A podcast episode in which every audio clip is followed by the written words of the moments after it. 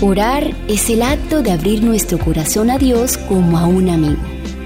La oración no baja a Dios hasta nosotros, antes bien nos eleva a Él.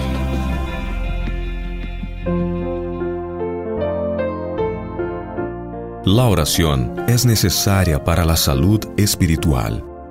Varias veces por día debieran consagrarse momentos preciosos, áureos, a la oración y al estudio de las escrituras aunque solo fuese para memorizar un texto, a fin de que la vida espiritual pueda existir en el alma.